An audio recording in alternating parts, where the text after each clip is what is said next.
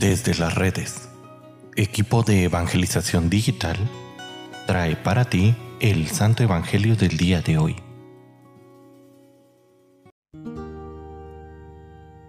El día de hoy, jueves 3 de agosto, escuchemos con atención el Santo Evangelio según San Mateo.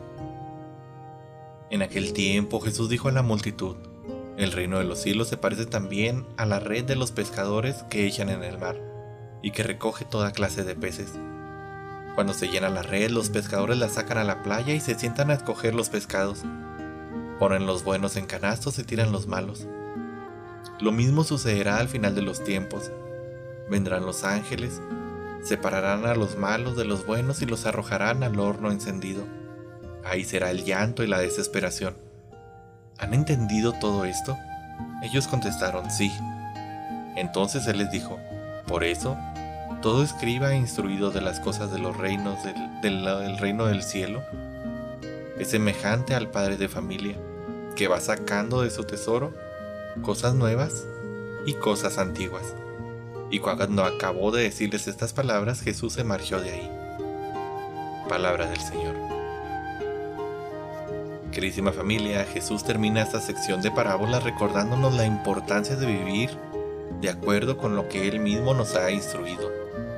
Pues si bien es cierto que no sabemos cuándo llegará el final de los tiempos para la humanidad, sabemos con certeza de que este llegará cuando cada uno menos lo esperemos.